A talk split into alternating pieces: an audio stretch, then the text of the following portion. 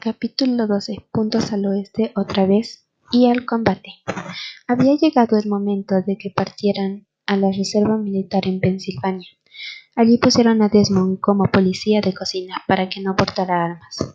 Cada vez se le hacía más difícil a Desmond conseguir los pases a la iglesia.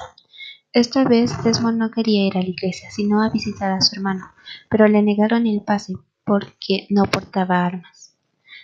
Desmond estaba perdiendo las esperanzas poco a poco de ver otra vez a su hermano, hasta que le dieron la noticia de que volvería al batallón sanitario. Ahí volvió a pedir la, la licencia y se la dieron. Su división entrenó en Virginia, pero tiempo después fueron hacia el oeste. Estaba en Hawái.